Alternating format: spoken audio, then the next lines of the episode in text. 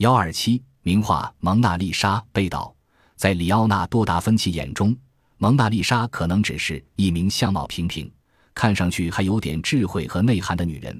但作为一个已经被神化的偶像，蒙娜丽莎是世界上最广为人知的艺术形象。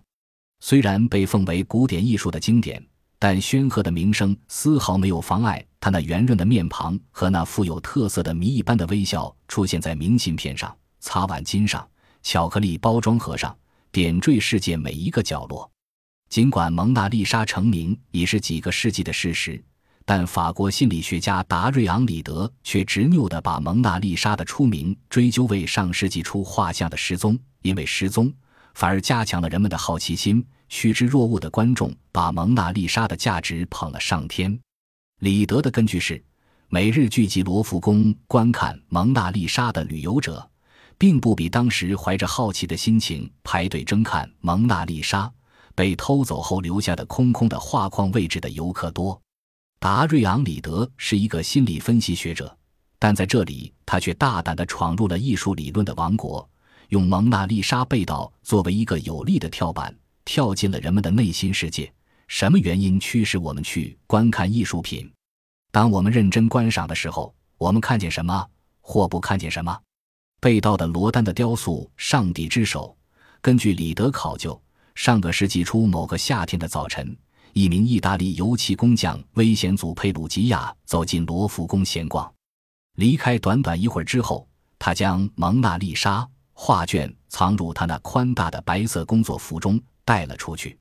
尽管佩鲁吉亚在现场留下一个明显的拇指指纹，但巴黎的警察还是花了两年时间才最终破案。取回画卷，并逮捕了佩鲁吉亚，而在整整两年中，这幅世界闻名的画卷居然一直委屈地被塞在佩鲁吉亚家中院子里的一个树干里。正如我们所知，就是普通的明信片复制品也能堂堂正正地竖在壁炉上。通过蒙娜丽莎的这次遭遇和其他一些的奇特细节，甚至分析佩鲁吉亚的拇指指纹。李德搜寻到丰富的资料，证明自己的观点。